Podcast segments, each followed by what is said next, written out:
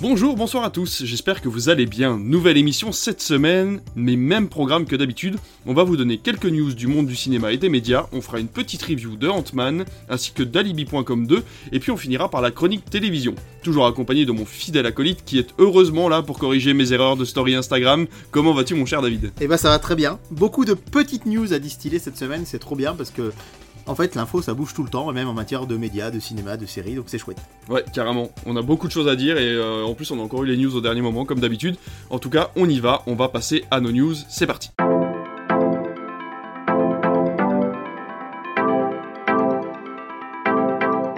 Première news, c'est moi qui commence avec Apple qui va devoir passer à la caisse. Ayant fait plus de 5 millions de chiffres d'affaires en 2022, Apple est obligé à présent de contribuer au renforcement de fiction française. Comme Netflix, Prime Video ou encore Disney+, Apple TV va créer ou supporter des programmes en France. A savoir que l'application n'est pas disponible partout pour le moment, un forfait coûte à peu près 6,99€ par mois et ne contient que des programmes exclusifs à Apple. J'ai découvert ça il y a pas longtemps parce que j'ai pris un abonnement 3 mois gratuit quand on achète euh, un support Apple, on a acheté un iPad récemment. Et en fait, euh, il y a que des services Apple sur Apple TV+. Le reste est payant. Si tu veux regarder un film qui n'appartient pas à Apple, en fait, c'est payant. Et les seuls programmes qui sont disponibles gratuitement, en tout cas compris dans le forfait, sont des programmes Apple TV+. Alors je sais pas si toi ça t'intéresse. Moi, je trouve que les programmes sont hyper intéressants sur Apple TV+. Malheureusement, c'est pas dispo partout. Je suis obligé d'utiliser ma PS4 par exemple, alors que j'ai une Android TV et du coup l'application n'existe pas. Alors moi, mon histoire avec Apple TV, c'est un gros acte manqué. Si euh, notre ami Sylvain nous écoute, il va m'en vouloir parce qu'il le sait. Euh, étant lui-même possesseur d'une PS5 et moi d'une PS4, il y avait eu une offre il y a quelques mois. Les détenteurs de PS5 avaient le droit à 3 mois d'Apple TV gratuit. D'accord. Donc il me l'a dit, il a adoré et je crois que du coup il s'est abonné par la suite si je dis pas de bêtises. Et il m'a dit, bah profites-en, toi t'as un mois sur PS4, fais-le. Je l'ai fait j'ai jamais regardé. j'ai parcouru l'interface, j'ai vu qu'il y avait plein de choses. En plus, il y a des choses qui me tentaient. Il y a vraiment des choses que j'avais envie de voir. Et puis, en fait, euh, bah, pris par le rush de plein Ouais, d'autres choses à faire, euh, je me disais, ah oui, il faut que je lance. Et en fait, malheureusement, c'était surtout des séries qui me tentaient. Ouais. Et je me suis rendu compte que, bah, en fait, au bout de 10 jours, euh, enfin, il restait plus que 10 jours. J'avais peur de pas avoir le temps de les finir. Donc, voilà. C'était un acte manqué. J'étais très surpris pas ni agréablement ni, ni désagréablement, mais je pensais pas qu'il y avait que du contenu Apple et j'avais découvert ça. Donc c'est vrai que c'est assez audacieux parce qu'on est à milieu de ce que font les autres plateformes.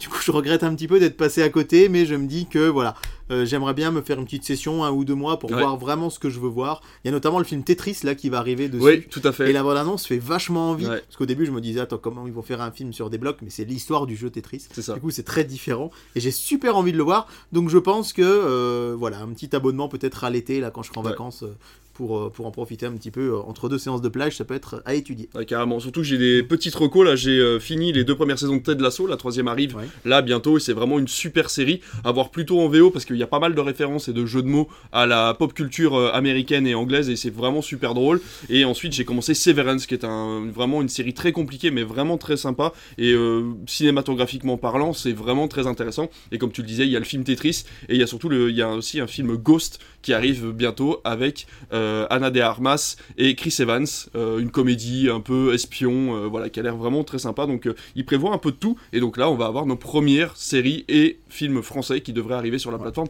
d'ici l'année prochaine. On passe à ta news, mon cher David, et tu vas nous parler d'un célèbre détective qui revient sur grand écran? C'est un célèbre détective, mais peut-être pas le plus célèbre que vous connaissez, et pourtant, il a engrangé 431 millions de dollars au box-office Ah en oui, quand même. 2019, l'année de sa sortie. C'est Détective Pikachu Ah. qui revient. On a eu l'information officiellement de la part de Legendary Pictures, euh, qui est donc euh, le producteur du film. Alors ça, c'est la seule info officielle qu'on a. Détective Pikachu va revenir. Maintenant, il y a toutes les infos officieuses que plein de sites aux États-Unis ont, euh, ont extrait. Alors on va dire, on pense que c'est des bruits de couloir que le studio euh, a fait courir au moment de l'annonce pour que, euh, on va dire, les journalistes aient quelque chose à se glisser sous la dent. Donc attention, tout ce que je vais vous dire là maintenant, c'est au conditionnel, mais il y a de grandes chances que ça ait lieu. Alors, le réalisateur de ce nouveau film, eh bien, ce ne serait plus Bob Letterman, qui était le réalisateur du précédent, mais ce serait Jonathan Crisel. Ce nom ne vous dit probablement rien, tout simplement parce qu'il n'est vraiment pas connu du tout chez nous. Ce serait son premier long métrage. Il a euh, surtout participé à des séries, donc Baskets, avec un S, si vous connaissez, moi je connais pas personnellement, mais bon, on a Ghost, on a euh, Portlandia ég- également, et il a réalisé beaucoup d'épisodes du Saturday Night Ah, Live, cette émission culte euh, des États-Unis, euh, aux États-Unis, et le scénariste ne serait autre que Chris Galetta, qui est aussi un novice dans le monde du cinéma, mais qui lui est scénariste des Saturday Night Live. C'est lui qui écrivait le show. Donc en fait, ils seraient réunis tous les deux pour créer ce détective Pikachu 2. Alors. Bah moi je j'ai pas d'avis, je me dis que bah forcément quand c'est quelqu'un de chevronné on a toujours un peu plus confiance mais en même temps il faut bien donner sa chance à de Mm. nouveaux réalisateurs. Là, c'est vrai que c'est une franchise qui a quand même euh, relativement bien fonctionné dans le monde, hein, puisque le film a coûté, comme, a coûté environ 150 millions de dollars. Il en a rapporté 431 millions, donc c'est plutôt euh, Ouais, plus c'est- que correct. C'est bien. Un bon score pour Warner, qui avait voulu lancer euh, une suite tout de suite, mais il faut rappeler qu'il est sorti en mai 2019 et que la crise Covid Ouais. est arrivée par la suite. Et depuis, c'est vrai que c'était gros point Il faut rappeler que le film d'ailleurs s'appelle officiellement Pokémon Détective Pikachu. C'est volontairement qu'il ne s'appelle pas juste Détective Pikachu, parce que Détective Pikachu, c'est le nom du jeu sorti sur 3DS. Complètement. Et du coup, pour que les gens, quand ils tapent sur internet, ils avaient pensé à ça. Mais bon, moi, le premier, quand j'ai préparé ma news, j'ai tapé Détective Pikachu 2 et ça m'a rappelé, attention, le film s'appelle Pokémon Détective Pikachu. Euh, théoriquement, il y a quand même de très très très grandes chances qu'on retrouve Justice Smith et Ryan Reynolds. Ah. Là aussi, rien d'officiel, mais on voit mal comment on pourrait se passer d'eux. Alors, sans dévoiler la fin du film, c'est vrai qu'on se demande un petit peu euh, Oui. qu'est-ce qui va se passer, puisque théoriquement, euh, Il n'y a plus de il Pikachu. n'y a plus de Pikachu à la fin. Enfin, plus de détective Ouais, voilà, Pikachu de en tout cas. détective Pikachu, voilà. Donc, euh, à voir ce que ça va donner. En tout cas, moi, je suis assez enthousiaste parce que c'est un film que j'ai beaucoup aimé. Il est repassé là, à la télé récemment. Et d'ailleurs, euh, on rappelle, la page Wikipédia rappelle que euh, le film a fait 1 700 000 entrées en France, ce qui, pour un film comme ça, est plutôt, euh, plutôt correct. Ouais. Alors, c'est pas, c'est pas un succès énorme, mais ça reste tiré d'une franchise de jeux Mm. vidéo, certes populaire, mais on sait que les consommateurs de Pokémon ne sont pas euh, en carte, euh, en jeux vidéo ou autre, sont pas forcément des gens qui vont tous au cinéma. Donc c'est pas mal du tout. Et euh, que pour sa première diffusion le 29 décembre euh, 2021 sur TF1, il a fait presque 2,5 millions de téléspectateurs en prime time, un mercredi soir Ah pendant oui. les vacances, ce qui était pas mal du tout. Et d'ailleurs la chaîne s'y est pas trompée puisqu'elle l'a rediffusé en- un après-midi cette année en 2022. Et donc visiblement Justice Smith et, euh, et Ryan Reynolds devraient être de retour, sachant que là cette fois-ci ce sera un scénario original, puisque le premier était complètement le miroir du scénario du jeu vidéo sur Je 3DS. savais pas. Euh, et enfin bon, avec évidemment des petites Oui, euh, sûr, subtilités, des mais de base c'était ouais. la même chose. Et là, du coup, ce sera complètement différent. Attention, tournage prévu fin 2024 pour une sortie fin 2025 ou début 2026. Si vous êtes enthousiaste comme moi, vous avez le temps de, de pas trop vous emballer quand même. Ouais. C'est pas pour tout de suite, tout de suite. Et bah nickel, on a une petite dernière news dont on va vous parler. On l'a eu en commun du coup, euh, puisque c'est on a voilà, on a eu l'info à peu près en même temps. Euh, on voulait vous parler d'une nouvelle plateforme qui allait être euh, gratuite, mais pas pour tout le monde, puisqu'il s'agit de Oki, exclusivement disponible pour les abonnés free. C'est ça, alors c'était l'annonce surprise du jour où on enregistre, mardi 7 mars, 9h30 du matin. Free l'avait annoncé, et c'est vrai que c'est, on va dire, une sorte de plateforme AVOD qui, euh, ben, comme par hasard, arrive quelques jours après le fait que Xavier Niel n'ait pas pu avoir euh, les fréquences M6, qu'il- enfin la fréquence de la chaîne M6 qu'il souhaitait, et du coup, euh, il avait annoncé que du coup, il y aurait une grande annonce dans le monde des médias, et je pense que c'est une manière bah, pour lui d'être déjà de mettre un pied Ouais. encore plus dans le monde de la télévision avec cette nouvelle plateforme qui arrive. Surtout que Salto en plus euh, vient de mourir malheureusement et que fi- ce créneau-là est tout à fait récupérable. hein. Surtout que celui là pour l'instant ne se lance pas vraiment sur le marché énorme des plateformes puisqu'il reste euh, blo- bloqué entre guillemets aux abonnés free. Il, Ouais. a- il offre le la plateforme est offerte hein, pour les abonnés donc vous ne payez rien en plus. Alors il promet des blockbusters, des séries cultes, des comédies, des thrillers, des dessins animés, des dramas avec ce nouveau service free est le premier opérateur à proposer à ses abonnés une offre ciné-série aussi large, accessible sans surcoût et en illimité. Tout ça est revendiqué par la société dans un communiqué, bien évidemment.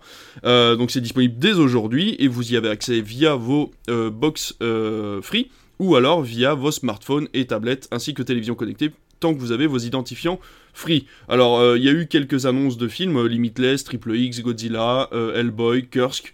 On aura aussi Rencontre du troisième type, Dracula, Mémoire d'une geisha. Quelques séries anglophones, Startup, Taken, A Very English Scandal, et puis encore des films jeunesse aussi, de Labyrinthe, Tintin, Stuart Little 2, ce genre de choses. Quelques comédies françaises et, aussi, comme Halal, Police d'État ou Les Gorilles. Alors, tout ça, c'est dans la lignée, encore une fois, de la perte de Salto. Est-ce qu'il y a eu des films, des séries récupérées peut-être à bas prix par euh, Xavier Niel? On se le demande. Et il y a aussi, à mon avis, un écho avec une de tes news télé qu'on garde pour un tout petit peu plus tard. Exactement. Euh, quand je vois, je viens de lire du coup la Oui. série Taken. c'est Je exactement viens ce de- que ça m'a ça vient de me tilter, mais on y reviendra après. Restez connectés avec nous. De toute façon, vous serez au courant si vous allez jusqu'à la fin du podcast. On en a fini avec les news, parlons tout de suite de notre gros sujet.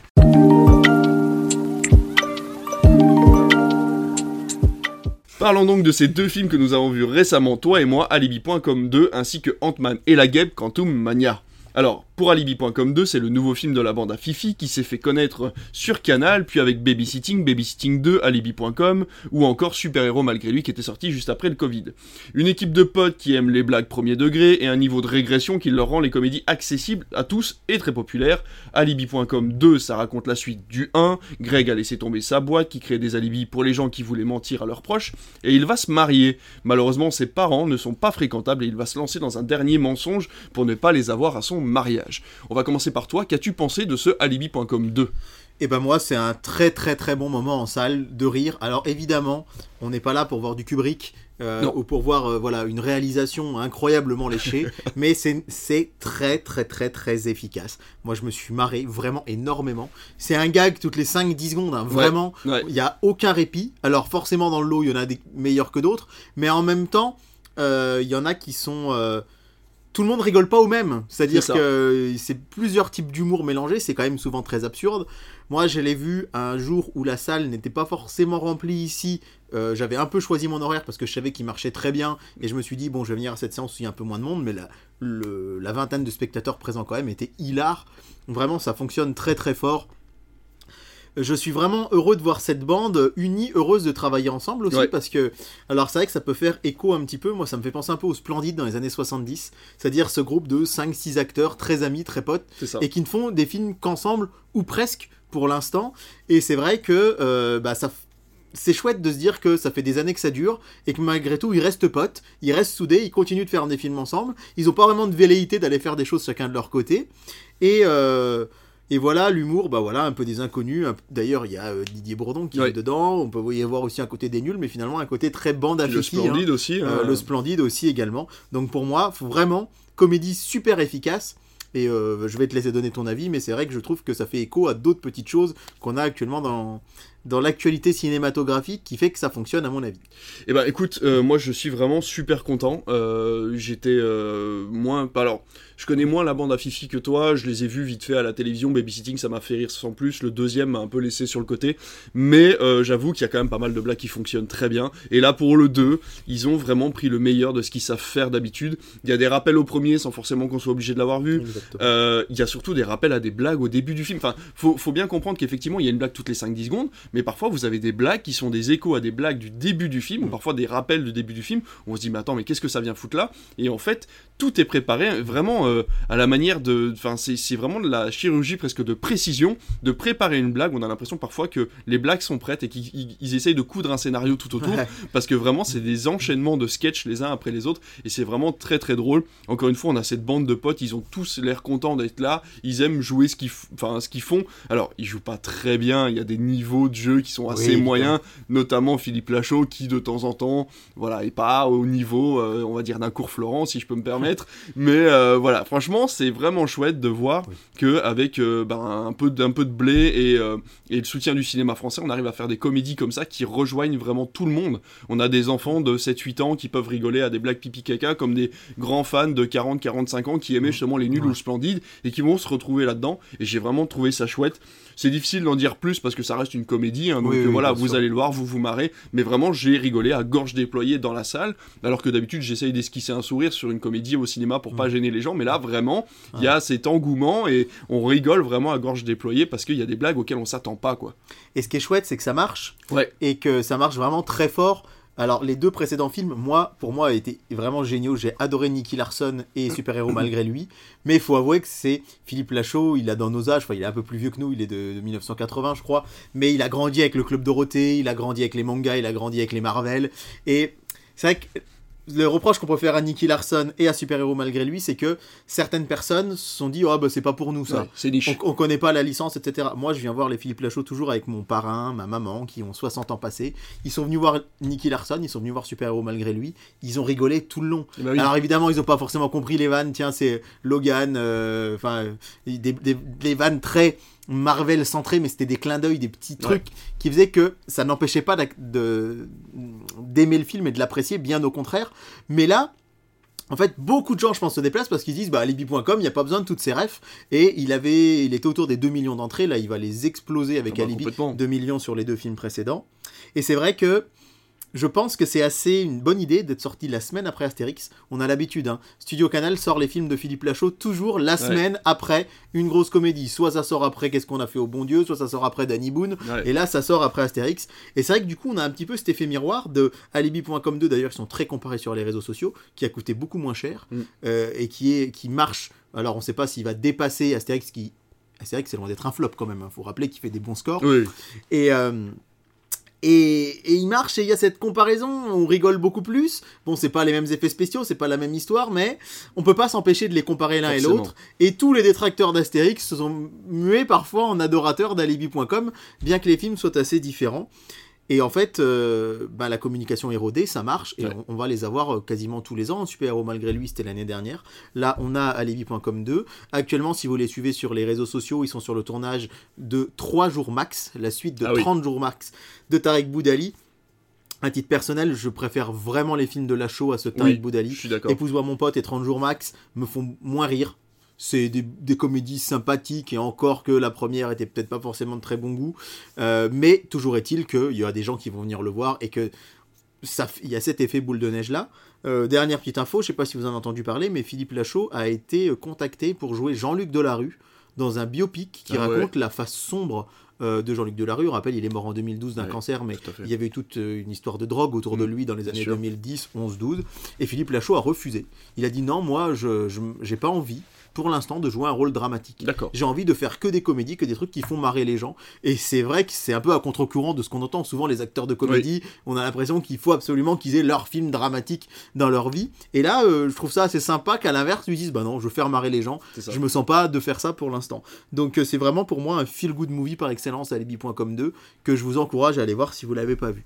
Et je tiens à rajouter, avant qu'on termine sur, sur, sur Alibi.com 2 et qu'on passe à Ant-Man, la relation entre les deux personnages, euh, celui de Greg et de sa copine dont j'ai oublié Oui, le prénom. euh, dans le film, je sais pas, mais euh, Elodie Fontan. Elodie Fontan, tout à fait. Euh, je trouve que ça fonctionne tellement bien. Oui. La scène où ils font le ménage sur la Ouais. musique de Céline Dion euh, et Oui. Jean-Jacques Goldman est vraiment très très très drôle. Euh, tout le, le système de euh, tu m'as fait une crasse, je t'en fais une aussi, et ça escalade comme Ouais. ça, c'est vraiment le, ce qu'on ce qu'on pourrait appeler le, le couple, le couple goal, quoi. Ouais, vraiment le- l'entente cordiale qu'on pourrait avoir, l'entente vraiment euh, euh, hyper bénéfique qu'on pourrait avoir dans un couple. Et je trouve ça vraiment chouette. Et d'ailleurs, je me demande la scène finale, juste après l'annonce d'Alibi.com 2. Je sais pas si tu penses comme moi, mais j'ai l'impression que c'était pas forcément prévu, en tout cas pas ouais. aussi gros.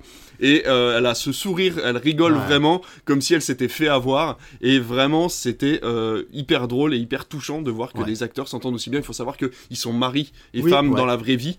Et euh, ça se ressent. Et sûr. vraiment, c'est top de voir autant de. de euh, comment dire de D'alchimie, ouais voilà d'alchimie ouais. merci d'alchimie autour de deux personnages et ça c'est vraiment chouette Ouais, et c'est, on s'est fait la réflexion avec euh, ma compagne en sortant, on s'est dit euh, que vraiment ça nous briserait le cœur si un jour dans la vie on apprenait qu'ils se mais séparent. complètement Tellement, c'est un couple, qui- ils ont l'air, alors ils se sont rencontrés en 2015 sur Ouais. euh, Babysitting 2, euh, donc ça fait déjà 8 ans, ils ont eu un, un enfant il y a 2-3 ans, et a- apparemment dans la vraie vie, ils s'amusent à se faire des crasses aussi, aller voir leur, euh, Oui. leur Insta à l'un et à l'autre, où on les voit se faire Ouais. des petites crasses à l'un et à l'autre, et euh, en fait, on sent, bah, forcément... la scène, j'y pensais, la scène de Céline Dion, là où ils font ça, où ils improvisent forcément Oui. des trucs parce qu'ils se connaissent par cœur, parce qu'ils s'aiment, et puis parce qu'ils savent comment, euh, voilà, l'autre fonctionne. Et moi, vraiment, je les vois tous les deux, je me dis, ils sont trop mignons. On a vraiment envie que ça dure toute la vie entre eux. Si vous nous écoutez, Philippe Lachaud et Elodie Fontan, tenez bon Mais euh, blague à part, euh, j'en envie de parler de la scène, de la scène finale, qui est quand même absolument euh, millimétrée, je sais pas, la scène, alors des deux mariages, allez, sans, sans trop aller dans, dans du spoil, où là, il y a des gags, des ralentis, des Oui. effets spéciaux qui s'enchaînent, qui s'enchaînent, qui s'enchaînent, qui s'enchaînent, et ça, c'est c'est top. Donc voilà. euh, Évidemment, je l'ai vu, j'ai vu Babylone deux jours après. On peut pas comparer l'un et l'autre. Je me suis fait toper sur les réseaux sociaux parce qu'il y en a un qui met, euh, qui m'a, qui m'a dit que c'était pas du cinéma, Libby.com. Je trouve ça hyper, hyper euh, élitiste et Ouais. c'est n'importe quoi. D'ac- on peut pas comparer les deux, mais il faut de tout. Ouais. On a besoin de tout. Vous avez l'affiche de Super Mario derrière nous pour ceux qui nous regardent en vidéo. Et ben, ce sera pas la même chose que The Fablemans ou que Knock at the Cabin. Et pourtant, on peut aimer tout. Donc, j'ai adoré Babylone. Et j'ai pris mon pied devant Alibi.com 2, les deux sont Ouais. possibles. Complètement. Bah écoute, c'est une belle conclusion pour ce film Alibi.com 2. On vous conseille en tout cas d'aller le voir tous les deux. Euh, et puis euh, voilà, si vous le voyez, il doit forcément être en salle à l'heure où nous- vous, nous- vous Oui. nous écoutez. Donc euh, foncez le voir, vraiment, ça vaut le prix que vous allez en payer, quel que soit le cinéma dans lequel vous allez. Vous allez vraiment passer un super bon moment. Et voilà. On change d'ambiance. Et encore, on reste sur la comédie familiale Ouais. normalement. On va passer à Ant-Man et la guêpe Quantum Mania. C'est le troisième opus de l'homme fourmi, le premier film de la phase 5 et le 31e film du MCU. Ça commence bien. Scott Lang, le héros, vit une vie paisible jusqu'à ce que sa fille ne crée un appareil qui peut communiquer avec le monde quantique. Après un essai réussi, la famille est emportée dans cet univers tant redouté et va faire la connaissance de la nouvelle menace du MCU, Kang le Conquérant. Alors, je vais commencer, que dire? Euh, Ant-Man, c'est drôle, il y a quelques bonnes idées, le monde quantique, c'est chouette. J'adore découvrir de nouveaux univers. Malheureusement, le rythme est pas très bon, le méchant est pas très fort, et euh, certains per- personnages sont vraiment, alors vraiment mal travaillés. Je parle, je parle notamment de Bill Murray, qui n'a rien à foutre là, qui ne sert à rien. Euh, et ils avaient déjà un quota de vieux acteurs, je sais pas pourquoi ils sont les mettre celui-là. Et bordel encore, Donald Renew, Eh oui. Il est encore là, il est encore là, et en plus il parle de trous. Donc euh, c'est assez compliqué, mais euh, voilà, je me suis fait la réflexion, j'ai pensé à toi tout de suite. Euh, donc voilà, j'ai bien aimé les quelques passages aussi un peu plus sombres, comme la scène de la prison où il menace la fille, même si j'ai un bémol à faire là-dessus, et le combat final à main nue entre Ant-Man et Kang, qui est quand même assez assez sombre puisqu'on a quand même quelques traces de sang, ce qu'on n'a pas l'habitude de voir dans le MCU, je trouve. Oui. Mais là, il est Scott finit vraiment mal en point, et c'est la première fois que je vois un personnage finir aussi mal en point dans un dans un film du MCU, et ça m'a vraiment un peu pris au trip. Et la scène de la prison, je reviens tout de suite dessus avant de te laisser la parole. Au début, j'ai eu ce, ce- vraiment ce moment où je me suis dit, ok, ça y est, on passe sur quelque chose de plus sombre, ça va partir en vrille. Et en fait, il menace la fille, et au lieu, il pourrait lui tordre la main, il pourrait lui tordre le pied, il pourrait euh, lui révulser un œil. Non, il la met sur le côté. J'ai trouvé ça vraiment genre. Et, et Scott Lang est en mode, mais non, fais pas ça à ma fille. Ben ça va, il l'a juste mis sur le côté. Enfin, je veux dire, d'accord, il l'a fait en lévitant, ça fait un peu peur, mais c'est pas non plus la grosse menace. Je veux dire, elle a pas eu mal, quoi. Donc euh, voilà, j'ai trouvé ça un peu particulier. Et dernier point positif et négatif, c'est un personnage que je ne connais pas, donc je n'ai pas d'avis précis à faire là-dessus. Le personnage de Modoc. Je ne connais pas Modoc, je connais euh, le personnage, c'est-à-dire je vois à quoi il ressemble, je ne sais pas d'où il vient, je ne connais pas son origin story. Et même là, malheureusement, euh, on sent qu'il y a quelque chose qui ne va pas. C'est un espèce de comic relief, euh, ce Modoc, qui ne, qui n'est, qui n'a pas vraiment d'intérêt. Euh, ils auraient pu l'enlever du film, ça aurait été exactement la même chose. C'est vraiment du forcing, je trouve, de personnage, surtout pour le ridiculiser à ce point-là. Ouais, oui. Ils savaient très bien que les fans de- du MCU, enfin de, non, les fans de Marvel allaient monter au créneau en voyant qu'ils avaient fait ça avec le personnage de Modoc. Et euh, je trouve ça vraiment très maladroit de leur part d'aller créer du buzz. euh, sur du bad buzz tel que celui-là, alors que on est dans l'attente depuis quelques années justement d'une amélioration du MCU, et là que les scénaristes et Kevin Feige aient accepté de transformer le personnage à ce point-là, je trouve ça vraiment vraiment malhonnête de leur part. Donc euh, voilà, Quantman, euh, Quantman, Quantum Mania, Ant-Man et la guêpe Quantum Mania, ça se regarde. Est-ce que ça vaut le prix d'une place de cinéma? Malheureusement, j'ai des doutes, même si je vous incite à aller le voir parce qu'il faut, il faut que le cinéma fasse des entrées. Mais euh, je commence véritablement à lâcher prise avec le MCU parce que ça devient très compliqué maintenant de les suivre et scénaristiquement parce que ce qu'ils annoncent dans Quantum Mania, c'est vraiment très compliqué pour les gens qui débarquent Ouais. dans le MCU. Et, euh, et en plus de ça, euh, encore une fois, c'est des, des, c'est des moments où on se dit, oui, on- c'est encore l'introduction de quelque chose, quoi. Donc euh, voilà, je te laisse la parole, mais en tout cas, de mon côté, c'est plutôt négatif que positif. Si euh, Océane, ta femme, nous écoute, qu'elle n'interprète pas mal ce que je vais dire, mais tu me hantes depuis quelques semaines, David. depuis une émission de Critflix où tu m'as dit J'ai l'impression que les Marvel sont une bande-annonce perpétuelle euh, pour annoncer le prochain film. Et j'ai trouvé ça tellement juste que je répète ça à tout le monde qui parle des Marvel. et que quand je suis allé voir Ant-Man il y a quelques semaines, je me suis dit ça aussi. C'est vrai, j'ai l'impression qu'il n'y a plus de porte d'entrée en fait dans Non, Marvel. Que c'est que maintenant, bah voilà, Euh, on vous on vous pond ça entre guillemets. Vous avez vu ce qu'il y avait avant, tant mieux. Vous l'avez pas vu, tant pis, mais vous comprendrez pas tout. Et c'est normal, on peut plus résumer maintenant. On en est à 15 ans de film Ouais. depuis Iron Man 1. On peut plus vous résumer tout ce qui s'est passé. C'est le Précédemment. 31e film du MCU. Ça, rien que ça, ça me donne de l'urticaire. Et ce qui m'en donne, en- enfin, ce qui m'en donne encore plus, c'est quand Kevin Feige annonce l'autre jour qu'ils ont un plan sur, de film sur 80 ans. Oui. Qu'ils imaginent, ils ont imaginé un plan de film visiblement sur 80 C'est ans. fou. Alors moi, ça, me... En fait, on a l'impression qu'on verra jamais la fin, alors pourquoi continuer à regarder ça? Si vraiment, de toute façon, ça continue 80 ans, à moins qu'à 114 ans, on soit tous les deux au Rio Barbo, on aura peut-être nos tickets adhérents, mais... Bon, tu vas- même pas, de toute façon, ça sera sûrement sur Disney+. Oui, non mais voilà, et de se dire que, en fait, c'est infini. Alors, je comprends Kevin Feige dit les comics, c'est comme ça. Oui, mais les comics, c'est complètement différent, parce Oui. qu'il y a les différents reboots, il y a différents univers, différents trucs.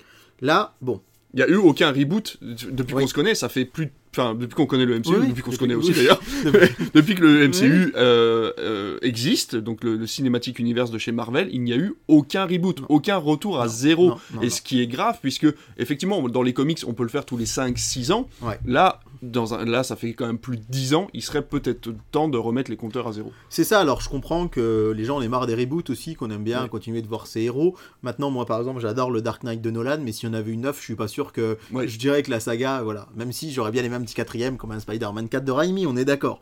Mais là, effectivement, j'ai l'impression que chez Marvel, il n'y a plus de porte d'entrée. Non. C'est Alors, moi je les ai tous vus, du coup, les films du MCU, mais je me rappelle pas de tous. Non. Aussi, il faut bien se dire ça.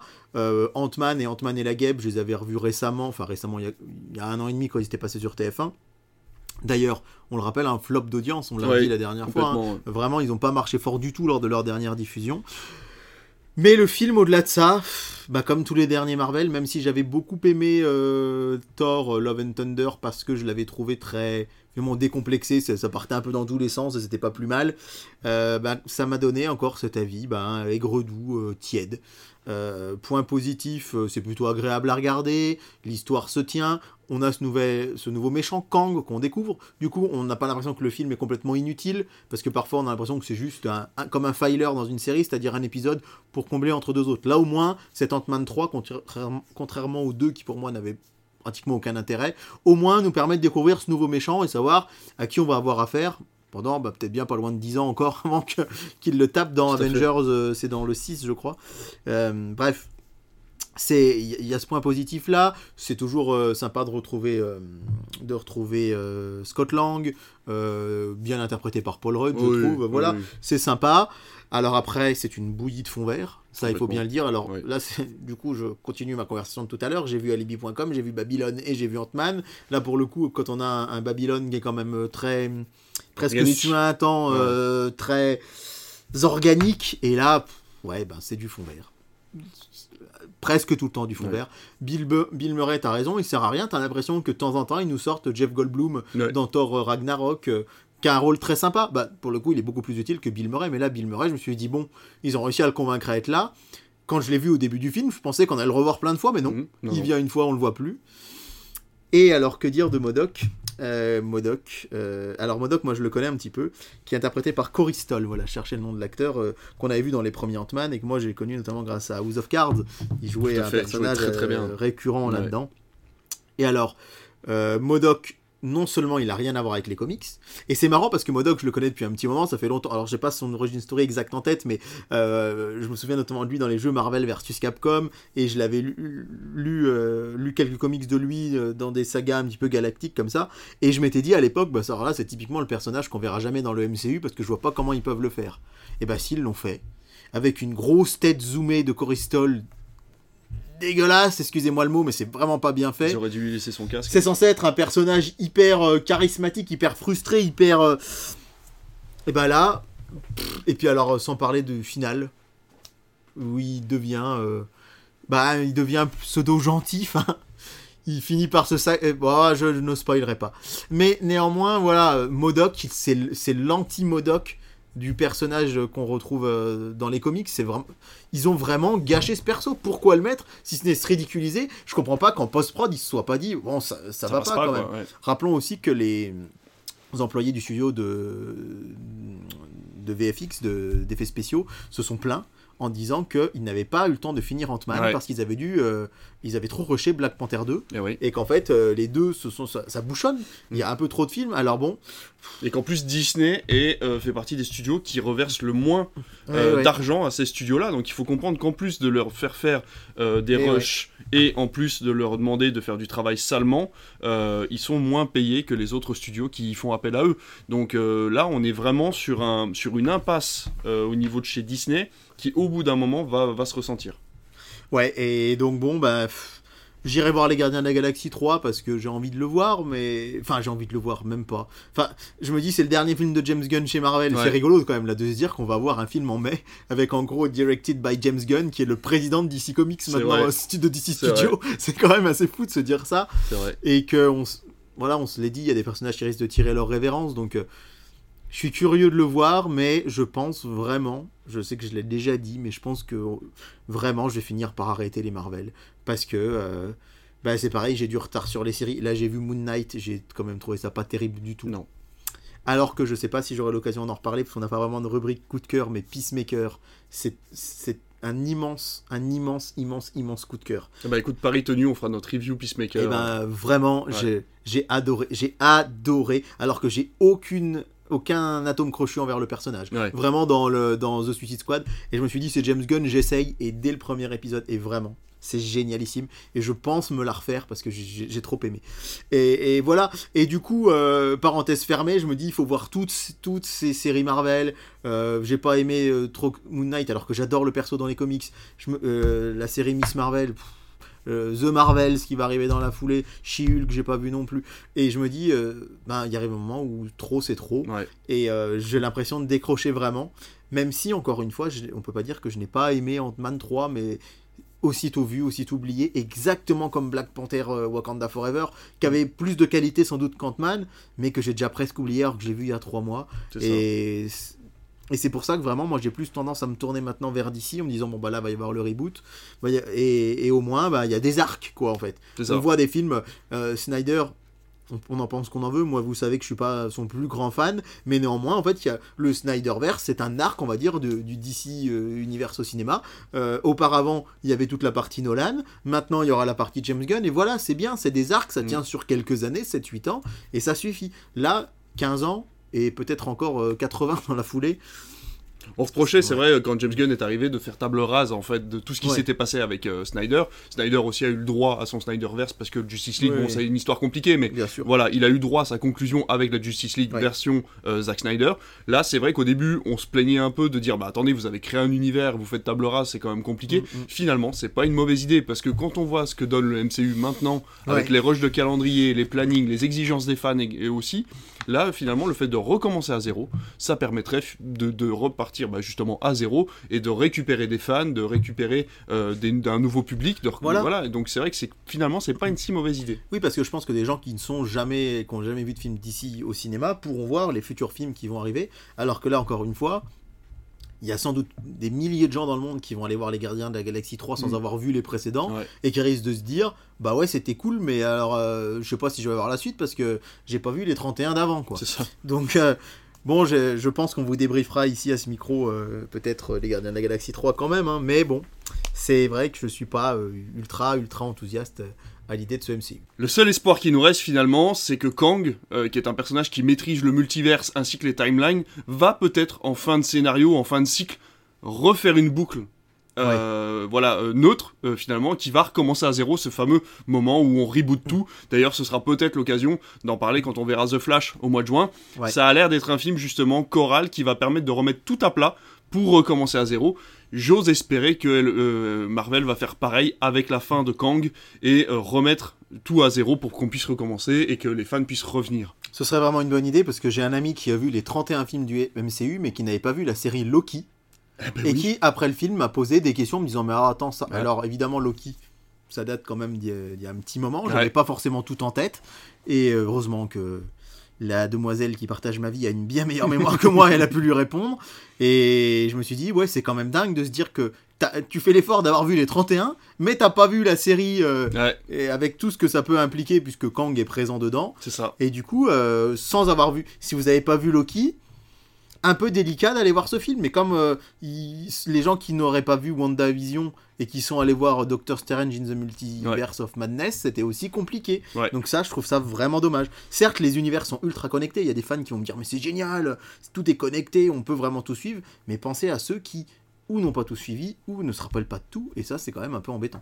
J'ai entendu des personnes euh, parler aussi de ça. Je, fais un coucou à Lavid Ben sur euh, Instagram si vous avez l'occasion de le suivre.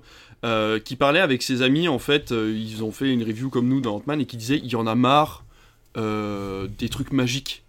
Il dit on veut des films terre à terre. Genre Civil War, Captain America, le soldat de l'hiver, ce genre de film, c'est vrai qu'il faisait du bien, qui permettait de remettre un peu à plat euh, l'idée qu'on avait du MCU, de refaire des trucs, parce que c'est vrai que ma mère, par exemple, on en reparle, on en parle souvent de nos mamans parce que c'est une Oui. génération différente, mais c'est vrai que ma mère est beaucoup plus fan de Captain America et d'Iron Man, par exemple, que d'aller chercher des trucs comme euh, Ant-Man et la Guêpe, Mhm. Quantum Mania, où ça part dans des univers, les Gardiens de la Galaxie, ça ne l'intéresse pas. Ouais. Euh, pareil pour. Doctor Strange. Là, c'est vrai que des films plus terre à terre, un petit peu plus politiques, Mhm. ça, euh, avec de l'action, euh, vraiment, voilà, des combats à main nue, par exemple, ça serait beaucoup plus intéressant que là, Quantum Mania, où ça part avec des lasers, des machins, des pouvoirs. Au bout d'un moment, c'est chouette dans les comics, mais pour un film, il y a, il faut un moment, justement, j'en parlais, le moment le plus intéressant de Ant-Man, c'est ce moment de combat à main nue. À la fin, quand leur gadget ne fonctionne plus et qu'ils sont obligés de se mettre des bains, quoi, jusqu'à ce qu'il y en ait un qui tombe, Eh ben, c'est le moment le plus intéressant du film. C'est vrai, c'est vrai.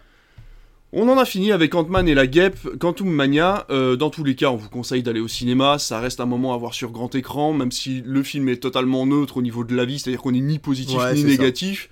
Ça. vous fera passer un bon moment. Si vous n'avez pas d'autres films d'action à aller voir, ça peut être sympathique. Et bah écoute, on en a fini avec notre gros sujet. On va passer tout de suite à ta chronique télévision.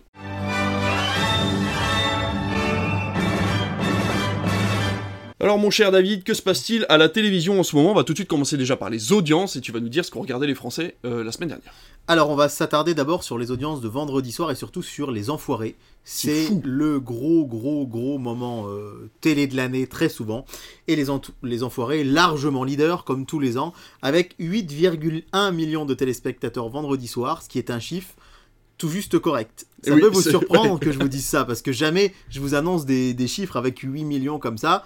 La pire audience de l'histoire des enfoirés, c'était l'année dernière, avec 7,96, enfin 7 millions euh, 960 000 téléspectateurs. Ouais. Là, on était juste 200 000 au-dessus, même s'il y a eu un pic à 8 millions 600 000 Ok. pendant la soirée.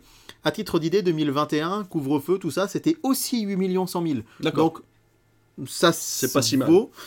2020, on était juste avant euh, le confinement, euh, 8 millions 7, 2019, 8 millions 9, mais ce qu'il faut surtout avoir en tête, c'est que depuis la création du concert jusqu'en 2017, jamais le concert ne passait sous les 10 millions. Ah. 2017, 10 millions, 2016, 11 millions, 2015, 10 millions 7, et record absolu en 2013 avec 12 millions 8. D'accord. Donc, 8 millions 1, c'est énorme par rapport au reste des audiences qu'on vous donne.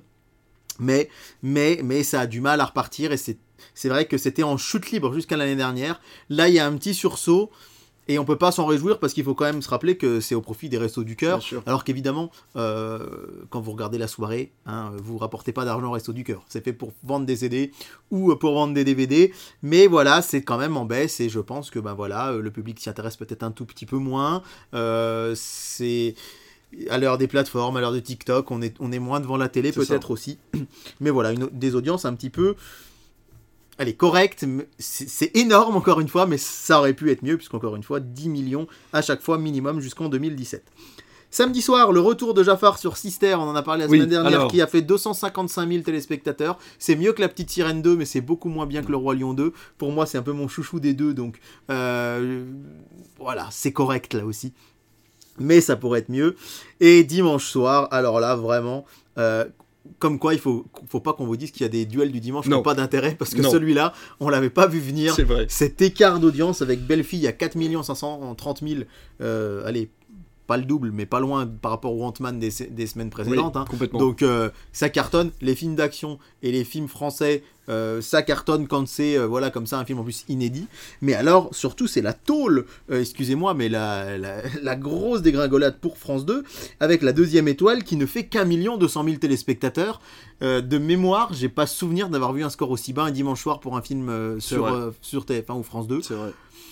Alors on l'a dit la dernière fois, il avait fait quand même presque 3 millions de téléspectateurs, il avait diffusé en mai, mais alors là, c'était vraiment l'immense dégringolade. Alors je pense qu'il y a ce côté aussi, euh, c'était pas une contre-programmation de TF1 pour le coup. Ouais. Ça s'adressait vraiment au même public. Les gens sont allés en masse, vers- je pense plutôt vers un film inédit. Bah, bien sûr.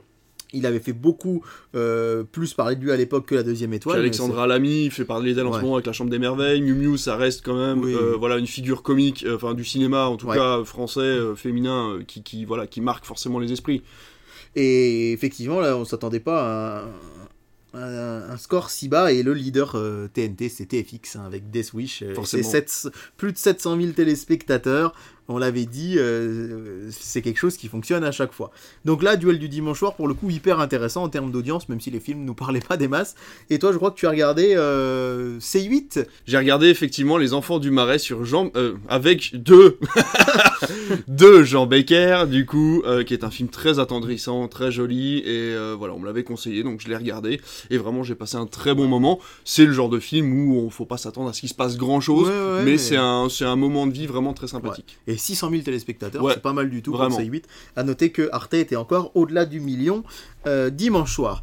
C'est rare qu'on enregistre le mardi, alors j'en profite. Donc lundi soir, carton énorme pour le téléfilm Neige 5 600 000 téléspectateurs avec Énorme. Frédéric Tiefenthal. C'est énorme, mais vraiment c'est c'est énorme, énorme. Et qu'est-ce qui en pâtit à côté? Ben, C'est Kev Adams avec son Avenir, épisode 3 et 4, 2 millions 6. Ça se tient. Ça se tient, c'est pas mal. Mais quand on compare à Vortex, par exemple, qui se voulait aussi euh, Ouais. série euh, de science-fiction, euh, qui faisait euh, plus de 4 millions à chaque fois, c'est pas terrible. J'ai pas vu à venir, donc je serais bien maladroit de vous donner un avis. Néanmoins, on voit que les critiques sur les réseaux sociaux, c'est pas terrible, Ouais. terrible, malheureusement, pour cette série. Mais comme quoi, hein, on pourrait s'attendre à ce que une série de science-fiction sur TF1 avec Kev Adams, ça écrase tout. Puis finalement, ben, c'est la série Vortex avec Thomas Sisley sur France 2, dont on s'attendait peut-être à moins Mm. qui a été le succès qu'on sait. Donc voilà, euh, bravo à France 2 avec Neige en tout cas. À noter que Sully euh, a fait 1 430 000 téléspectateurs Très sur bien. France 3 et que Captain Marvel sur TMC dépasse le million avec 1 70 000 téléspectateurs. Et à noter aussi que le film L'Armée des Ombres frôle le million avec 980 000 spectateurs. Voilà pour les audiences à retenir vendredi, samedi, dimanche, lundi. Donc entre le 3 et le 6 mars. Sans vouloir être moqueur, est-ce que finalement la place de Marvel n'est pas sur la TNT à partir de maintenant? Bah ouais, non mais c'est vrai. C'est vrai, hein Euh, la semaine dernière, Captain America, du coup, on vous a pas parlé des audiences comme il n'y avait pas eu d'émission la semaine d'avant, mais était aussi au-dessus du million. Mm. Et en fait, je pense que, ouais, pour un dimanche soir sur TF1, c'est bof, Mm. mais pour un lundi soir sur TMC, où c'est plutôt un public jeune qui enchaîne avec quotidien avant et qui a l'habitude de se coucher tard aussi, parce qu'il faut bien avoir conscience que les films commencent à 21h30 sur TMC et que donc un film du MCU c'est 2h30, donc Ouais. c'est du dodo minuit là. hein. Vrai, complètement. Euh, et ben ça marche quand même, donc voilà, je suis assez d'accord. Peut-être que c'est plus porteur sur la TNT que sur TF1. On passe à tes news de chronique télévision et on va commencer par une nouvelle série, Safe, enfin finalement une nouvelle mais pas tant que ça. Ouais, la- l'information, on en a discuté ensemble euh, sur WhatsApp en préparant l'émission la dernière fois. C'est fou quand même, un safe.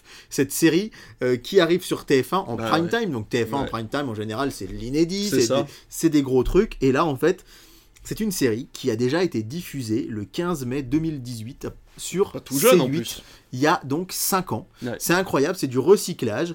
Cette série avec Michael C. Hall, hein, la, salle, la star de Dexter, et Audrey Fleurot, qu'on connaît en France notamment pour Camelot, La Dame du Lac, mais surtout pour HPI maintenant. hein. Carton d'audience, et d'ailleurs on commence d'avoir un début de date de diffusion pour la saison 3, qu'on vous annoncera peut-être la semaine prochaine, si elle se confirme.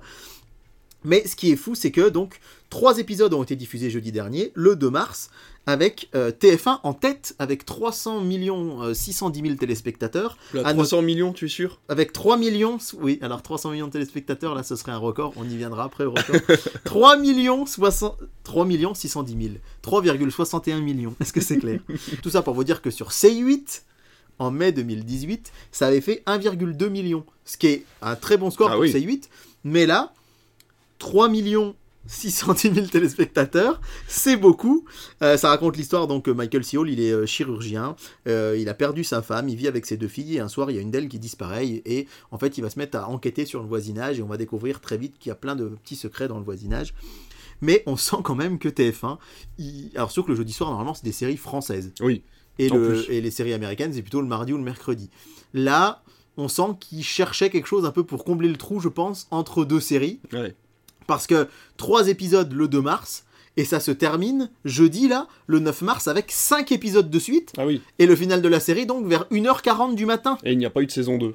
et euh, je ne crois pas qu'il y ait de saison semble 2 pas, mais non. c'est surtout que là les 3 millions de personnes qui étaient devant le premier épisode On le doit 2 se mars taper 5 et épisodes. S'ils veulent voir la fin, il va falloir qu'ils se couchent à 1h40 un jeudi soir. hein. On n'est pas à une veille de week-end, en pleine semaine. Donc c'est vraiment très très très surprenant. Mais bon, ça marche. Ça a marché. Par contre, je pense que euh, malheureusement, c'est assez aberrant de se dire qu'il y a plein de gens qui auront vu le début et qui verront pas la fin. Est-ce que C'est c'est sûrement sur MyTF1. Ouais, voilà ce que j'allais bon. dire. Est-ce que c'est pas pour entraîner les gens à aller voir MyTF1 qui commence à avoir une expansion aussi? On en parlera peut-être un jour. Ouais, mais ouais, avec ouais. la fin de Salto, il y a une expansion des euh, plateformes uniques par chaîne qui commence à se faire, à se faire sentir. Quoi. Sans doute, mais bon, c'est vrai qu'en temps normal, une série de 8 épisodes, on aurait vu 4 x 2. Bien sûr. Ou, vraiment, ou si elle marche moins bien, ça peut être 3, 3, 2. Ouais, Enfin voilà, mais là, 3 et 5. ça fait beaucoup. On n'a jamais vu ça. 5 épisodes de suite, c'est vraiment beaucoup. Mais bon, ça marche. Alors, des plateformes apparaissent et des chaînes disparaissent. On va parler de la chaîne Altis Studio. Alors, euh, régulièrement, depuis le début de l'année, je vous parle de chaînes de télé qui m'ont marqué. et J'aime bien raconter leur histoire. J'ai parlé que d'une que je connaissais pas. Voilà, Eh ben, je tombé vais dedans là. je vais porter la poisse. C'est Altis Studio, la chaîne cinéma d'SFR, dont on a appris la disparition ce week-end. Le 22 mars 2023, elle cessera d'émettre. On rappelle que c'est une chaîne qui est consacrée au cinéma. Euh, Altis, c'est le groupe euh, télévisuel de SFR. C'est Altis, c'est BFM, euh, RMC, RMC Story, etc., etc. Et donc, ils avaient créé leur chaîne cinéma avec un, de vraies ambitions, mais vraiment des grosses ambitions. Elle était même disponible sur Canal. Et euh, malheureusement, c'est un peu ce qui lui aura coûté sans doute euh, la vie à cette pauvre chaîne, c'est son manque de visibilité et de notoriété. En fait, euh, on s'est rendu compte chez SFR que quand on demandait globalement aux gens dans la rue s'ils connaissaient Alti Studio, ils connaissent pas. Si on demande aux gens de citer des chaînes de télé cinéma du câble, ils vont citer Canal Plus Cinéma, ils vont citer Ciné Plus, Mm. ils vont citer OCS, mais Mm. jamais Alti Studio. Et en fait, depuis qu'elle était plus sur Canal, les audiences étaient devenues ultra confidentielles D'accord. elle coûtait cher parce qu'il fallait quand même avoir le droit des films et des séries. Et c'est là qu'on en vient à la news de tout à l'heure, c'est Taken. Taken, c'est une série vraiment Alti Studio qui se retrouve chez Free. Donc une partie du catalogue est partie là-bas. Ils avaient quelques exclusivités séries dont on se demandait où elles allaient atterrir. Il y en aura peut-être des petits bouts chez euh, Canal, peut-être des petits bouts chez OCS. D'ailleurs, Canal et OCS, ça va bientôt être la même chose. Mais en l'occurrence, ça risque là plutôt de partir du côté de euh, chez Free. Mais en tout cas, euh, il y avait quand même plusieurs documentaires originaux sur des sujets euh, variés. Euh, mais la concurrence était trop forte et la chaîne Ouais, était devenue trop forcément. confidentielle. Et malheureusement, pour les, les amateurs de la chaîne, Alti Studio va donc disparaître le 22 mars prochain. Est-ce que ça va pas être une tendance, ces toutes petites chaînes de cinéma et de séries avec les plateformes qui vont tout doucement devenir trop chères pour être rentables? C'est possible, ouais. Alors à côté de ça, on voit Canal qui crée des chaînes sur le cinéma. hein. Il y a Canal Plus, on l'a dit, euh, Box Office qui Mm. va être créé bientôt. Euh, on voit que Ciné Plus, ça marche quand même très bien parce qu'il y a quand même tout un tas de public qui est habitué à la télécommande, au décodeur, notamment des gens peut-être un petit peu plus âgés. Euh, et en fait, ce côté linéaire aussi va souvent de pair avec une plateforme. Ouais. C'est-à-dire que Ciné Plus, ça fait de l'audience, mais il y a éno- énormément de gens qui regardent sur main canal Ciné y compris pour Canal+, etc. Mais là, pour Alti Studio, le problème, c'est que des gens qui allaient consommer du cinéma uniquement sur Box Mm. SFR en replay, c'était pas assez rentable, je pense. Les chaînes de cinéma, ne- les petites chaînes de cinéma ne pourraient pas exister sans doute sans une offre de replay adaptée avec, comme Paramount+, plus, euh, comme TCM, etc. etc. Bah, on voit que Canal, il y, a une- il y a une transparence en fait, une espèce de porosité entre le côté Oui. linéaire et la plateforme, comme tu Bien le dis. Et c'est vrai que du coup, c'est beaucoup plus facile de tenir ces chaînes quand Ah, on voit qu'en fait elles sont en lien les unes avec les Ouais, autres, voilà. que ce soit linéaire ou en plateforme. ouais. Complètement. On part sur une chaîne de télé, du coup, une vraie, et RTL9 va proposer des programmes, je crois qu'on en avait déjà Ouais. parlé, va proposer des programmes en matinée maintenant. C'est ça en fait RTL9, euh, je vous ai fait un long historique il y a quelques semaines sur la chaîne. C'est une chaîne donc euh, à l'origine luxembourgeoise qui émet en France et qui appartient à Media One, donc à Xavier Niel, c'est bon de le noter. Et euh, elle a décidé de renforcer son offre série puisque jusqu'à présent le matin vous aviez euh, en gros de 9h à midi, même un peu de 6h à midi pardon, du télé-shopping. Et à la place vous aurez des séries. C'est plutôt une bonne chose. Alors c'est intéressant, on pourrait un jour plus euh, longuement parler du télé-shopping. à télé. J'adorerais, ouais. Euh, parce que euh, Laurent Cabrol s'est exprimé euh, il y a quelques jours sur C8, une interview très intéressante où il raconte un peu les coulisses, lui qui a présenté le téléshopping pendant très longtemps, et comme il a été viré de TF1 euh, à l'époque, alors que ça marchait très fort, il balance un petit peu sur les coulisses du téléshopping, c'est de bonne guerre et c'est assez intéressant. Ouais, complètement. Ce qu'il faut savoir, c'est que euh, bah, TF1 gagne énormément d'argent avec Téléshopping. C'est diffusé tous les jours, c'est diffusé le samedi. Alors pendant un temps, c'était en direct le samedi, je sais pas si c'est encore le cas, mais c'est surtout que euh, il touche de l'argent sur les ventes de produits et le fabricant du produit paye pour être à la télé. Oh. Donc vous comprenez bien Ah que forcément, ouais. c'est très très rentable. RTL9, c'est un petit peu comme euh, la chaîne L'équipe qui a un petit peu aussi de temps en temps de téléshopping ou des chaînes euh, du câble en fait, eux diffusent un téléshopping à la télé, Mm. mais c'est un téléshopping, on va dire euh, multi-chaîne. Il y a vraiment que TF1 et M6 qui ont leur propre émission avec téléshopping et M6 boutique Mm. et Là, sur RTL 9, ils touchaient sur les ventes, mais il n'y avait pas toute cette histoire de. ils achetaient ce programme de, ré- de régie. Ils ont, ils ont voulu vraiment se recentrer plus sur les séries. Donc, il y a toujours le téléshopping, mais seulement de 6 à 9. Et donc, ce sera à- articulé autour de quatre euh, séries télé. Alors, la première, c'est un programme court, c'est Peps, Mm. euh, avec euh, Ryan Benzetti, je crois. si Oui, ça devait être ouais. C'était un petit programme qui était le week-end avant les prime time de TF1 Mm. notamment le vendredi et le samedi. Assez rigolo, moi c'est pas trop mon truc, mais ça plaisait pas mal aux jeunes. Euh, ce sera également New York 911. Ça, c'est une série euh, qui était diffusée sur France 2, qui Mm. raconte l'histoire des pompiers à New York. Euh, ce sera également autour d'une femme d'honneur. Euh, une femme d'honneur avec Corinne classique. Alors sur TF1, il faut savoir que ça, les jeudis soirs sur TF1, c'était toujours entre 9 et 11 millions à l'époque que ça Oh passait. Mais encore une fois, je vous parle d'un temps où il n'y avait pas euh, 27 chaînes de TNT, euh, où il n'y avait pas les plateformes, etc. Et d'ailleurs, euh, les premières saisons sont tournées en Bourgogne, hein, puisque les gendarmes à Auxerre dans, dans Ah, la série. D'accord. Et un jour, moi j'ai pas compris parce qu'ils auraient pu faire une transition. D'un coup, elle part, alors je sais plus. euh, je me demande si c'est elle part pas dans les Antilles ou enfin elle part d'un coup il y avait des palmiers à Auxerre je comprenais pas et c'est juste que non ou alors c'est dans le sud de la France je sais plus bref mais il y a eu un brusque ils auraient pu dire bah elle a été mutée Bah quoi. oui, Mais oui, non non oui. non c'est juste voilà et la dernière série bah, c'est Doctor House Ah oui. donc ça ça devrait fonctionner aussi parce que c'est Un une série euh, plutôt voilà. sympathique, hein, finalement. Pour des programmes du matin, encore Bah une ouais. fois, c'est pas là où les chaînes font le plus d'audience, mais on pense aux gens qui sont à la maison, qui sont en télétravail, qui parfois ont la télé en fond, qui sont au Ouais. chômage, qui sont en retraite. C'est toujours mieux d'avoir des séries et des films qu'un télé-shopping. euh. Mal suivre des, des séries qui sont plutôt cultes depuis le début. Ouais, Euh, ouais, donc ouais. du coup, c'est sympa de pouvoir les refaire, euh, voilà, vraiment. euh, Je trouve que c'est vraiment une bonne initiative. Ouais, complètement. Alors, mon cher David, m'aurais-tu préparé une nouvelle chronique qui fonctionnera sur Ah. la longueur? Car je lis les records historiques par chaîne 1 sur 5. Tout à fait. Oh Puisque on s'est dit là il y a quelques jours, enfin tu m'as envoyé un message en me disant imagine Death Wish est en tête des audiences dimanche soir euh, à la télé, puisqu'on avait vrai. dit que on imaginait que TFX allait faire une bonne audience, elle l'a fait. Et ça m'a fait tilt, je me suis dit mais tiens, si je dans ma chronique je présentais les records d'audience par Oh, chaîne. mais c'est Quel est le programme qui de tous les temps avait le plus d'audience sur telle ou telle chaîne Et beaucoup- plutôt que de vous faire ça de manière très longue, bah, je me suis dit pourquoi pas 5 chaînes par 5 chaînes, si ça te va. Complètement. Je dégaine mon, mon petit travail de recherche qui est là. Allez, vas-y, dis-nous tout. Et aujourd'hui, on va faire TF1, France 2, France 3, Canal+, et France 5. Le programme le plus vu de l'histoire de TF1, c'est aussi le programme le plus vu de tous les temps à la télévision. C'est le numéro 1, le top of the pops, et il est très récent. Je crois que c'est la Coupe du Monde de cette année. C'est la ça finale de la Coupe du Monde 2022. Un mauvais souvenir en plus, hein, Argentine-France avec la défaite de la France. En plus, ce qu'il faut noter, c'est que ce n'est pas un programme de prime time. Le match a été diffusé en après-midi. Il faut le rappeler en Oui, c'est vrai. En après-midi. Et en après-midi, on a une moyenne. Alors, ça a été jusqu'à 30 millions de Ah la téléspectateurs. vache. mais une, la moyenne est de 24 millions 100 000 téléspectateurs, 81% de part d'audience. C'est-à-dire que 81% des gens qui étaient devant leur télé étaient devant TF1 à ce moment-là, ce jour-là. Euh, les précédents records, c'était euh, c'était aussi voilà, des finales, Ouais. Euh, mais c'est plus que la victoire de la France en 2018, c'était aussi en après-midi, et plus que la victoire de la France en 98 C'est également. fou. Donc voilà, c'est le programme le plus vu de l'histoire de la télé, et c'était il y a seulement deux mois et demi. Le record d'audience de France 2 a été fait à l'époque où euh, nous avions 12 ans, cher David. Ah. C'est un bien meilleur souvenir, mais c'est aussi du football. C'est la demi-finale de l'Euro 2000, France-Portugal. D'accord. C'est marrant parce que la France a gagné l'Euro, mais c'était sur TF1. Les droits étaient partagés entre TF1 et France 2.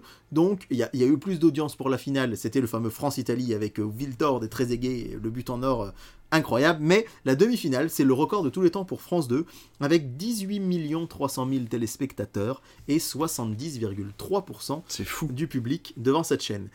Mauvais souvenir aussi pour les amateurs de football dont j'étais, euh, puisque le record pour France 3 c'est aussi du foot et c'est l'Euro 2004. L'Euro 2004 c'est France Télé uniquement qui avait les droits. D'accord. Et euh, c'est l'occasion pour moi de faire part d'un peu de nostalgie parce que France Télé n'a jamais eu les droits d'une compétition euh, de foot depuis et j'avais adoré la couverture à l'époque. Ouais. C'est les journalistes qu'on retrouve, hein, Laurent Luyat, etc., qu'on avait pour, le, pour les Jeux Olympiques ou pour le Tour de France, qui étaient vraiment sur l'euro et j'avais trouvé ça vraiment très très très très très bien. Euh, euh, présenté donc Ouais. euh, j'en profite pour voilà euh, avoir une petite pensée pour eux et euh, c'était France-Grèce sur France 3 le quart de finale puisque France 2 devait diffuser la finale Bah oui. mais malheureusement pour nous, ça s'est arrêté là. C'est la défaite de la France ce jour-là. À noter quand même que l'Euro 2004, c'est l'Euro sans doute le plus fou de l'histoire du foot, puisque la Grèce, qui avait peiné à se qualifier et personne n'imaginait qu'elle soit à l'Euro, déjà elle était petit poussée, elle était à l'Euro et elle l'a gagné à la fin. C'était incroyable de cette victoire et donc On- ils ont été nos, bureaux, nos bourreaux pardon, en quart de finale. C'était euh, le 25 juin 2004. et Il y avait quand même 15 millions, enfin presque un 14 millions 900 000 téléspectateurs devant France 3 pour 60% de part d'audience. Tu vas être content. Alors là, effectivement, c'est très euh, sport. hein. Vous allez voir qu'on va en retrouver à d'autres moments. Euh, mais on va se tourner du côté de Canal+. Et là, je parle de sa meilleure audience euh, de tous les temps, claire et cryptée confondue. Eh bien, la meilleure audience de tous les temps de Canal+, c'était les Césars. D'accord. 37e nuit des Césars en 2012. Mais ils avaient fait 4 millions 10 000 téléspectateurs. C'est fou. Donc on vous l'a dit la dernière fois, là on était autour d'un million sept. Il y a 10 ans, ça avait fait 4 millions 10 000 téléspectateurs en 2012. Et pourtant, ils ont, ils ont, des, ils ont des, des droits de sport quand même Ils ont assez droits larges. de, de sport large, mais qui sont toujours encryptés. Ah, et oui. donc, effectivement, Ils on arrive régulièrement à avoir 2 millions 5, 3 millions parfois sur du foot, sur la Ligue des Champions notamment, ou sur des grands prix de Formule 1 qui marchent aussi très bien. Mais là, c'est les Césars. J'étais assez surpris de Bah voir quand même 4 millions pour les Césars. Si là, ils, étaient contents cette année avec un million, c'est un pour vous dire. Donc, euh, ah, décidément, euh, j'allais dire et non, j'allais passer à M6, mais non, non, non, M6, ce sera la prochaine fois. On va s'arrêter à France 5. Et Ou alors oui. France 5. Alors on passe sur les. Là, France 5 est une chaîne. Alors, même si c'est la numéro 5, Oui. ça reste une chaîne de la petite TNT. Ça reste une chaîne de la TNT, mais c'était une chaîne. euh, Alors, je sais pas si tu te rappelles de ça, mais avant 2005, France 5 et Arte diffusaient toutes les deux sur le canal 5. France 5 était là de 6h du matin à 19h et. Arte reprenait l'antenne de 19h et en soirée. Eh ben, Donc France pas. 5, euh, France 5 en soirée n'était disponible que sur Canal Sat. D'accord. Et donc là, on est quand même sur la TNT et c'est assez fou. C'est le magazine, c'est dans l'air. C'est dans l'air que vous connaissez sans doute. hein, euh, c'est dans l'air qui est diffusé en fin d'après-midi. Euh, moi, j'aime beaucoup. C'est un magazine euh, vraiment en direct d'information qui avait fait 2 500 000 téléspectateurs et donc 17,2% de part d'audience. Et la semaine prochaine, on verra la suite des chaînes. Et je trouve que c'est presque plus intéressant de voir les petites chaînes Bah oui. de voir à chaque fois des Comment petites elles chaînes, euh, comment elles arrivent à parfois taper des 3-4 millions de téléspectateurs, ce qu'on aurait du mal à imaginer aujourd'hui, parce que là effectivement 24 millions sur TF1 c'est stratosphérique, Ouais. mais on s'y attend, c'est du foot, et j'ai déjà hâte la semaine prochaine, donc on parlera de M6, Arte, C8 et W9. Ah. Et puis on ira même à la fin euh, jusqu'à vous donner les records d'audience de euh, Chéri 25, euh, LCI, euh, etc., etc. Je pense que ce sera Ah, super intéressant. Et alors, je vais même vous dire, on le fera pas, mais par curiosité, on pourra en parler, je pense, en off avec David. J'ai les records d'audience par chaîne et par année. Oh. Donc on pourra savoir euh, quel a été. euh, Par exemple, là, je peux vous dire qu'en euh, Arte, en 2005, euh, 3 100 000 avec. euh, un documentaire sur l'Holocauste, par exemple, ou que M6, c'était Star Wars, la menace fantôme, avec 7 millions de téléspectateurs, ils avaient fait. Ah, en bah, prime. d'accord. C'est fou. Voilà. Bref, donc, si ça te convient, une petite Ah, mais chronique à suivre dans les prochaines semaines. J'adore. C'est notre petit bout d'histoire à nous. Exactement. Donc, euh, non, franchement, c'est trop chouette. Euh, c'est une super, super chronique. Euh, ouais, j'ai hâte bah, d'être la semaine prochaine du coup pour écouter la suite parce que vraiment c'était euh, ouais ouais c'est chouette et comme tu moi je suis pareil que toi j'ai hâte d'avoir les petits scores Ouais, en bah fait ouais. savoir où ils sont allés chercher les bouts de téléspectateurs en fait clair. comme ils ont pu bon bah écoute euh, avant de parler des chiffres d'avant on va parler des programmes d'après et c'est l'heure des programmes de la télévision de cette semaine Voilà, alors à venir cette semaine, samedi soir, donc samedi 11 mars, j'ai retrouvé la date. Euh, hors vacances scolaires, je pensais que ça allait s'arrêter, mais non, on continue avec notre euh, téléfilm Disney sur Oh, Sister le samedi soir, et ce sera La Belle et le Clochard 2. Oh. La Belle et le Clochard 2. D'accord, ok. Un peu moins connu que les autres, mais film très ou mignon. téléfilm? Téléfilm, hein, toujours téléfilm. Toujours téléfilm, et en deuxième partie de soirée, on aurait pu croire que c'est le retour de Jafar de la semaine dernière, mais non, c'est La Petite Sirène 2. Donc c'est celui d'il y a 15 jours. ok Donc vous pouvez vous faire une soirée 100% Disney samedi soir avec La Belle Clochard 2 suivi de La Petite Sirène 2. Le duel du dimanche soir. Est-ce que tu as vu parti. quel était le film de France 2 Comme je sais que tu regardes Beaugest. non parce que je suis passé directement sur euh, en fait quand je ça finissait plus tard donc quand je suis passé sur Beaugest Beaugest c'était déjà commencé depuis Alors je vous avoue que je suis un peu... Ah, sur le bip, vous aurez compris le mot parce que je veux pas dire de gros mots en podcast. on peut en podcast hein, tu peux y aller Je suis un peu sur le cul euh, du programme choisi par France 2 surtout, je m'y attendais pas du tout. Alors TF1, elle est là, elle revient parce que on lui, elle a été euh, éludée à cause d'une finale de handball, donc elle va être là. C'est Wonder Woman. tout à fait Wonder Woman donc euh, de 2017. ils ont mis Euh, le temps avant de la reprogrammer du coup Ouais, ils ont mis euh, quand même un mois, mais il faut savoir que les, pro- les chaînes de télé donnent leur programme toujours trois semaines à l'avance. ah oui donc du coup tu Et je pense qu'ils ont attendu que euh, voilà, Ouais, ils ont dû forcément. attendre pour l'annoncer. Mais c'est Wonder Woman, euh, gros succès d'audience la dernière fois qu'il a été diffusé. Il marche toujours bien ce film. Bah encore une fois peut-être parce que c'est pas un sequel, parce que c'est une origin story qui a du sens sans être une et c'est une origin story d'un personnage connu. et accessible Voilà, je je, je parlais l'autre jour avec quelqu'un qui, qui bosse dans une boutique Disney, je dirais pas son nom, mais qui me disait que par exemple les produits dérivés Shang-Chi n'avaient pas marché du tout. Parce que Shang-Chi n'a pas non plus fonctionné beaucoup, parce que on en vient à faire des origin story de personnages qu'on connaît peu. La Wonder Woman, c'est, euh, c'est voilà, ça marche, c'est connu et ça devrait fonctionner. Et, euh, et donc je suis surpris de voir que euh, France 2 va diffuser en face Get Out de Jordan Oh. Peele. Mais non. Alors là, on est à, à l'opposé Ah bah de la deuxième étoile et de la comédie, ouais. Ah, ça Et va c'est sa duel. première diffusion en clair. Oh, Il a génial. jamais été diffusé à la télé. Ils vont faire un bide. Et je pense que je pense que manger, je pense. ça risque d'être. euh, On va ouais. en faire la communication, je pense, toi et moi, parce Ouais, que moi ouais, je suis vraiment Get. Out, puis Wonder Woman a déjà été multidiffusé, donc voilà. Mais vraiment, ouais, si vous avez l'occasion de voir. Get Out, mais enfin, à mon avis, les gens qui nous écoutent ont vu Get Out, je pense. Ouais, mais Ou en tout cas, on a entendu parler. Tu vois, moi, je l'ai pas revu depuis le cinéma. Je l'ai vu qu'une fois. Et dimanche, je me suis dit, je, comme en plus, je regarde via Canal et donc via euh, Internet, ma, ma vue sera comptabilisée. Je vais me mettre devant Get Eh Out. ben, je pense que je vais me mettre devant Get Out aussi parce que ma femme l'a jamais vu et elle qui Ouais. n'aime pas les films d'horreur, je trouve que c'est quand même oui, une bonne porte ouais, d'entrée. c'est vrai. Enfin, c'est pas mal. vrai. C'est vrai.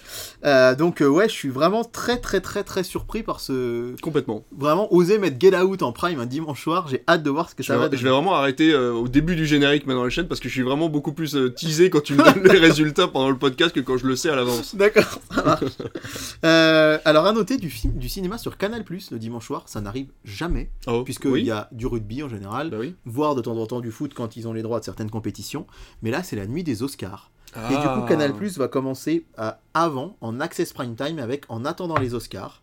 Puis, un film, c'est Elvis. Ok, euh, super. Qu'on avait eu donc cet été en salle. Bien sûr. Suivi de euh, La nuit des Oscars jusqu'à 1h du matin. Donc, après Elvis jusqu'à 1h, où on va commencer à parler de la, soirée, euh, voilà, en plateau, sur place, en direct euh, des États-Unis. Et à 1h, la cérémonie en direct des Oscars sur Canal. Donc, en fait, ils font une grande soirée cinéma. Je trouve ça plutôt cool. Alors je vais vous avouer que autant j'ai fait du euh, direct euh, to Discord euh, pendant Oui. les Césars puisque c'était à 21h jusqu'à 23h30. Là je vous avouerai que les Césars à 1h du matin, je suis pas sûr d'assister en direct à la cérémonie et plutôt vous délivrer euh, les, les gagnants sur Twitter Je et sur Discord le lendemain matin. Je pense qu'on fera ça. Et puis surtout, on va débriefer ensemble sur, Ouais. dans notre prochaine émission de. Netflix. Et on a hâte de vous en parler. Donc, ce sera donc sur Canal+. Euh, sur euh, Arte, ce sera Rebecca d'Alfred Hitchcock. Oh, Donc, euh, on va voir s'ils arrivent encore une fois à taper vers le million. C'est pas le plus connu d'Alfred Hitchcock. non, c'est vrai. Mm. Euh, C8 continue avec ses films, on va dire, un peu plus patrimoniaux, avec Un cœur en hiver de Claude Sauté. Sur W9, ce sera Mon garçon. C'est une comédie avec Guillaume, enfin un thriller pardon avec Guillaume Canet, sorti en 2017. Si ça vous dit quelque chose. Mm, mm. Euh, Mon garçon ou Mon poussin sur TFX. Ah. Alors Mon poussin, c'est une comédie. euh, moi, je l'ai pas vu du tout. Ça me parle pas du tout ce non, c'est pas terrible. Et Twilight 3 sur Sister. Oui. Mais encore une fois, on sera vraiment focus, je pense, sur Wonder Woman face euh, à Get Out. Ça va vraiment être un Ah, sacré C'est fou, France soir. 2 tente des choses Ouais, ouais, ouais. euh, vraiment extraordinaires. avec, euh, on a eu Terminator Dark Fate, on avait eu euh, le, le, le- mince comment c'était euh, le, polar norvégien Oui, Millennium. Millennium, ouais ouais. L'année donc, dernière, on avait eu Stray Billboards. Donc, ouais, franchement, c'est chouette. Lundi soir, lundi 13. Oui, c'est ça. oui oui c'est Oui, ça. c'est ça. lundi 13 sur France 3, eh bien, ce sera Django Unchained. Oh Alors là, on passe, euh, voilà aussi. euh, le, le Tarantino. le Tarantino. Alors, film interdit aux moins de 12 ans. La dernière fois qu'il est passé Coupé sur TF1, il deux. avait été censuré. Alors, Ouais. est-ce qu'il va être coupé en deux? Est-ce qu'il va être en deux parties ou censuré Je pense qu'il va être censuré parce que ce qui s'était passé avec euh, Once Upon a Time in Hollywood, c'est que la version, euh, donc la partie violente, était idéalement à la fin Oui, du film. voilà, donc ouais. France 2 avait pu découper le film en deux parties et annoncer la deuxième partie du coup Ouais. pour pouvoir l'interdire en moins de 12 ans. Là, étant donné que le film est violent de bout en bout, ça va être très compliqué de le diffuser en prime time sans le couper. C'est ça, donc à voir, mais ce sera euh, sur France 3. Sur M6, quand même un petit événement, puisque c'est E égale M6 en prime time. On sait que c'est une émission culte, mais elle, elle est rarement Ah bah diffusée à 20h50. Et je pense que je vais regarder parce que ça s'appelle Les vraies solutions pour maigrir. Je pense que ça pourra m'être utile. Mais en tout cas, euh, assez surprenant de voir E égale M6 en prime time. Alors il y a une version E égale M6 Family qui est en prime time sur Gulli régulièrement le dimanche, mais là c'est sur la grande chaîne. Et d'ailleurs, peut-être qu'un jour je pourrais vous parler des audiences de E égale M6 qui sont stratosphériques. Ça cartonne Ah le dimanche soir. Vraiment, euh, les gens, surtout que c'est plutôt très bien positionné. C'est après le début du JT, c'est comme vers 20h20. Donc on peut tout à fait regarder les infos pour les gens qui sont assez accros aux infos. Et après, en attendant le film du dimanche soir, c'est une petite parenthèse scientifique E égale M6, quand on était enfant, c'était, Mm. ça parlait des volcans, ça parlait des planètes, ça parlait de tout ça. Maintenant, ça parle du- de la science du quotidien. Ouais. Euh, y a des comment ne pas choper de rhume, euh, comment euh, réussir sa lessive, Ouais. comment faire se du brosser les dents. Ouais, voilà. Et ça cartonne. Sur Arte, ce sera un drôle de paroissien. Euh, c'est un film avec Bourville, un vieux film avec euh, qui, bref, euh, me rappelle quelques souvenirs personnellement que j'avais vu aller pas, pas à sa sortie, j'étais pas né, hein, Bourville est mort en 70, mais voilà, c'est un film. euh, de Jean-Pierre Mocky, je crois bien, en fait, où euh, Bourville va euh, aller piquer les troncs, se faire passer pour un catholique, mais voler l'argent des. etc. C'est assez amusant. Et le duel, le fameux duel hein, du lundi soir entre W9 et TMC des blockbusters, on repart à zéro avec de nouvelles sagas, entre guillemets. Euh, W9 va diffuser Évasion. Euh, D'accord, ouais, ce avec, film euh, Schwarzenegger. Schwarzenegger, euh, etc. Ouais. Et euh, sur TMC, ce sera Batman Begins. Donc il faut s'attendre à euh, Bah trois oui, lundis ouais, sans ouais, doute euh, autour de Christopher Nolan, donc c'est chouette. Ils ont des sacrés droits quand même, TMC, euh, Ouais, entre. Star Wars, Eh les ben, Marvel et maintenant euh, bah, le- ça. les Batman de. Nolan. euh. TMC, c'est TF1. Et donc on sait que TF1, ils ont les droits Warner 100%. Euh, ils ont les droits de la plupart des Marvel. Enfin, des Marvel très récents, mais même je crois que maintenant ils les ont quasi tous. Ils ont les droits de Disney, euh, des, des Disney cinéma, hein, attention. C'est-à-dire, enfin, je m'exprime mal, mais pas des dessins animés. Ouais, voilà. Tout ce qui est euh, dessin animé, euh, Pixar, tout est à M6. Mais TF1, eux, ils ont les films, donc ils ont Star Wars. Euh, puisque les live action, c'est aussi M6, mais bon, bref. Et du coup, ouais, ça fait quand même des sacrés On va droits. encore se coucher tard parce que les Nolan ils sont quand même. Ouais, ils sont pas courts, c'est clair. Et euh, notez que sur TF1 Série Film, en fait, ça a commencé lundi, je n'en ai pas parlé la semaine dernière, mais on a euh, des soirées consacrées aux inconnus euh, tous les lundis soirs avec leurs plus grands sketchs, donc ça peut être sympa. Mardi, vous en avez l'habitude sans doute sur Canal+, c'est la soirée Arrêt Essai, et ce sera donc chronique d'une liaison, d'une liaison passagère. Je passe à côté. Et je suis passé à côté également. M6 Cinéma Insaisissable 2, le premier est diffusé euh, ce soir Oui. mardi. C'est juste un peu pénible, c'est que ça. Enfin, bon là c'était déjà le mardi, mais en l'occurrence, encore une fois, C'est un créneau Euh, qui change toutes les deux semaines ou trois semaines c'est un- un peu compliqué. c'est un quoi. créneau qui change beaucoup et c'est un petit peu pénible. Mais bon, voilà, vous le saurez, euh, ce sera sur M6. Et moi, je l'aime plutôt bien, ce numéro 2 d'Insaisissable. Alors bon, à vous de, de vous faire votre opinion. Mais c'est marrant qu'ils trouvent pas un créneau fixe parce que c'est vrai que finalement les gens réfléchissent plutôt à l'inverse, c'est-à-dire tiens c'est dimanche, il doit y avoir un film sur Bah la voilà. 1 et sur la 2. Mais c'est ça Et là, tu dis c'est mardi, il y a un film sur M6. Ah bah non, pas cette semaine, mais la semaine dernière, oui. Donc c'est vrai que c'est compliqué parce que si t'es fan de cinéma, il te faut ton créneau, en fait, te dire Bah bah, oui, oui. tel jour, telle chaîne, tu sais que t'as un film qui soit bon ou pas. Et c'est vrai que c'est dommage de, de la part d'M6 de changer ce créneau en permanence. Complètement. Surtout à noter que point de vue euh, cinéma, c'est W9 qui va être le premier concurrent d'M6. C'est-à-dire qu'ils se mettent l'un en face l'autre. Et ce sera maléfique. Ok. Euh, ils décident vraiment W9 et c'est plutôt pas mal, je trouve, les mardis soirs, hein, comme ils savent que les enfants, les jeunes peuvent être devant Voilà, la télé. certains peuvent se coucher Ouais, plus tard. ouais, ouais. Certains peuvent se coucher plus tard et surtout. Alors là, c'est une, euh, un- c'est pas un scoop parce que vous pouvez voir l'info si vous cherchez les programmes télé sur internet, mais quand même, TFX, on a l'habitude de dire qu'ils ont leur blockbuster du mardi soir. Ouais. Donc on a vu les Hobbits récemment, il y a eu Jackpot, on en avait parlé, Ouais. etc. Et là, bah, c'est la première fois que je vois ça. C'est un film inédit, jamais passé à la télé Mais non. pour une première diffusion, c'est un film qui s'appelle Suspicious. C'est euh, un, un film de Philip Noyce, c'est un thriller avec. euh, j'ai mis, euh, j'ai mis n'importe quoi. Je- J'ouvre mon petit programme télé. Sus- sus- alors c'est suspici- suspicion en français, suspicious, euh, donc sur, euh, sur TFX, un inédit euh, sorti en 2019 au cinéma avec Jack Huston, Emilia Clarke et Johnny Knoxville. Ça se passe dans une petite ville pauvre du Kentucky. On a une jeune femme qui est séduite par un agent du FBI et qui va devenir son informatrice et ça va très mal se passer. Et c'est vraiment surprenant de voir un Ah film oui. inédit. Alors, c'est TF1 qui a dû acheter les droits de ce film. Bon, peut-être qu'ils se sont dit que pour TF1 c'était pas assez porteur Ouais. en prime time, mais alors on aurait pu imaginer qu'ils le mettent tout simplement sur TMC. Mais alors, c'est bizarre parce que du coup, là, ils annoncent que c'est un film, donc il a eu, sa- Ouais. il a eu son créneau cinéma. Bah sans doute, puisqu'ils annoncent que c'est un film Ça me dit inédit. rien du tout, ce film. C'était en 2019, alors peut-être que ça a pas fonctionné du tout. Alors, il y a alors- eu beaucoup de films qui ont eu des, ce qu'on appelle des séances test entre les deux, Ouais. euh, au début du Covid, à la fin du Covid et entre les deux, euh, parce que justement, ils voulaient les sortir le plus vite possible en VOD, mais qu'ils aient quand même l'appellation film-cinéma. C'est ça. Et donc, euh, c'est possible que, ça en peut fait, être ça, voilà. ça peut être aussi un film de plateforme qui arrive Ouais. directement ici, mais en Ouais. tout cas, c'est jamais passé à la télé. Mm, mm. Et comme ça, D'ailleurs, en parlant de plateforme, je te coupe, euh, on a vu que Prime commençait tout doucement à vendre les droits de certains de ses films exclusifs, comme par exemple le Bal des Folles, euh, qui va bientôt être diffusé euh, à la télévision, je crois, si c'est sur France 5. Ouais, c'est possible. Et euh, il faut savoir aussi que, a priori, il y aurait un deal entre Netflix et TF1 pour diffuser euh, 8 rues de l'humanité, le Ah oui, film avec euh, Danny Boone. avec Danny Boone, de Danny Boone sur le Ouais. confinement, qui d'ailleurs visiblement n'a pas marché Non, très fort. pas très très bon. Donc voilà, suspicion. Donc, j'avoue que ça pique ma curiosité Bah oui, soir et que je pourrais bien euh, le regarder. Mercredi soir, on apprend que France 3 a revendu les droits. Cette phrase est folle. hein. France 3 a revendu les droits de Dracula Untold puisque il atterrit là, il aurait dû rester sur Bah Energy oui, 12. ouais. C'est-à-dire que on y- c'est tout à fait un film pour Energy 12. C'est pas péjoratif, mais c'est pour le public d'Energy 12. Ouais. On rappelle que France 3 avait récupéré les droits pour le passer le 26 décembre à 23h. Et c'est reparti. Énergie 12 qui se casse la gueule en ce moment. euh, Ouais. On sait pas combien de temps ils vont rester à l'antenne, mais c'est très compliqué pour eux. Là. Je vois à chaque fois en soirée, ils sont à moins de 100 000 spect- téléspectateurs. Ouais, c'est compliqué. Euh, vraiment, euh, C'est compliqué et euh, à voir euh, ce qu'ils vont faire avec Dracula Untold, euh, Dracula Untold, pardon. Par contre, je suis très surpris de voir que C-Star, donc la chaîne de la musique qui de temps en temps passe un film, et bien là c'est de l'artillerie lourde mercredi soir puisqu'ils vont passer Logan. oh, Logan quand même qui ses dernières diffusions c'était sur TF1 bah ouais, et il passe donc de TF1 à C-Star. Alors il a dû peut-être être diffusé une fois sur C8 si je dis pas de bêtises, euh, oui, mais possible. ouais. quand même sur C-Star, c'est un film qui marche très très fort. Il va falloir suivre ça d'un peu plus près. Ouais, complètement. Et euh, comme je vous parle souvent d'RTL 9, mais que j'annonce rarement leur programme, ben, j'en profite pour vous dire qu'il y a dans la vallée d'Ella un très beau film avec Tommy Lee Jones. Ouais, très chouette Que film. personnellement j'ai découvert justement sur RTL 9 lors de sa précédente diffusion il y a 2-3 ans et bon j'avais trouvé ouais. ça ouais, vraiment euh, très sympa. Jeudi soir, les Chevaliers du Fiel sont en direct sur C8 pour un spectacle. C'est à noter parce que des spectacles en direct à la télé, C'est de plus en plus rare.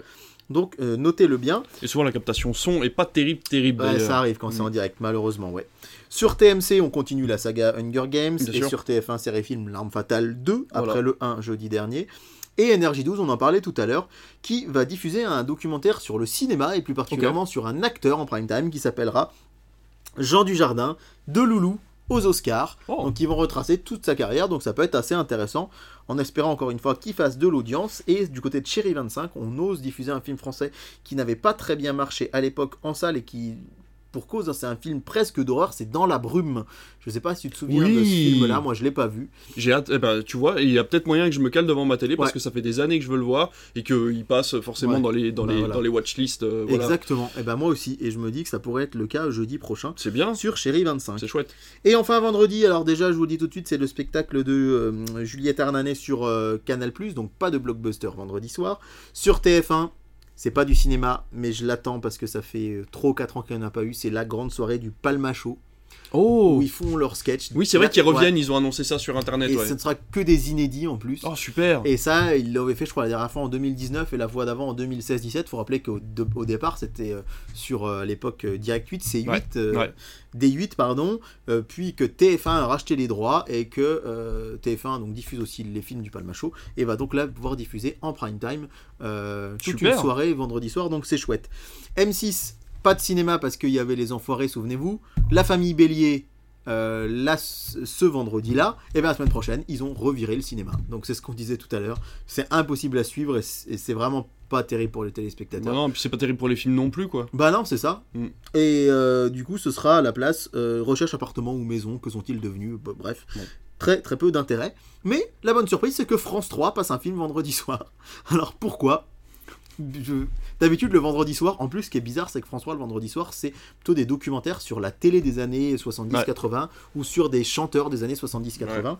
Et là, ils font carrément du blockbuster, puisque ce sera La planète des singes Suprématie. Oh Bah, En Mais plus, c'est le troisième Bah, c'est le dernier. Ah. c'est pour ça, ouais. Ça C'est n'a le- aucun sens. Ils- Ils ont pas passé les deux, les deux d'avant. Et c'est passé sur aucune autre chaîne, donc du coup, Non. les gens ne pourront pas non, suivre c'est ça pas s'ils sont pas si vus les euh, deux premiers. France 4 avait passé le reste, Bah ou ouais. comme euh, TF1 Série Film, souvenez-vous, qui avait fait les Ocean ça. avant de mettre le hate sur TF1. Là, le 3 sort de nulle part. Ah, mais c'est fou. Donc à voir les audiences. Et après, il y aura un film de Michael Mann que- qui est assez peu connu qui s'appelle Hacker. Ok. Euh, Allez, petite parenthèse rigolote. Euh, e égale M6, une solution pour, pour maigrir, ça pouvait me concerner lundi soir. En tout cas, vendredi soir, euh, France 5 nous exclut de sa programmation. On risque pas de regarder euh, ce programme puisque ça s'appelle La revanche des chauves.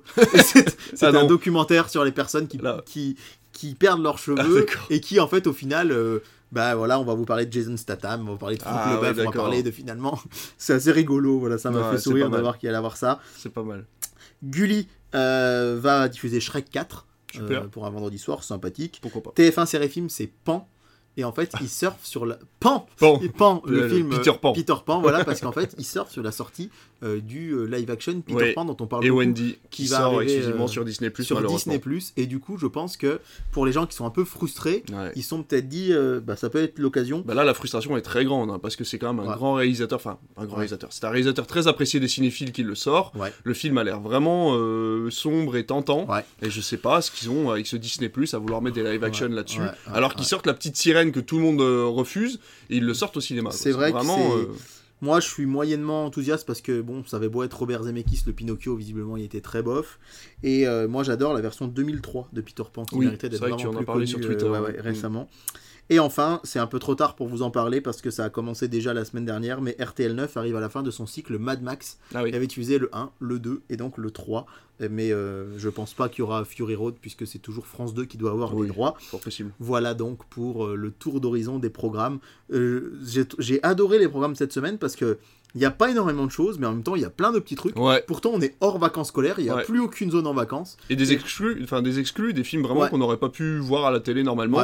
Il y a des grandes chaînes qui tentent des choses, c'est vraiment chouette. hein. Donc euh, si la semaine suivante est du même acabit, j'ai déjà hâte d'être là la semaine prochaine, à ce même micro. Eh ben complètement, puisqu'on a terminé cette émission, on est arrivé à la fin de notre programme, notre chronique TV, nos news et tout le reste.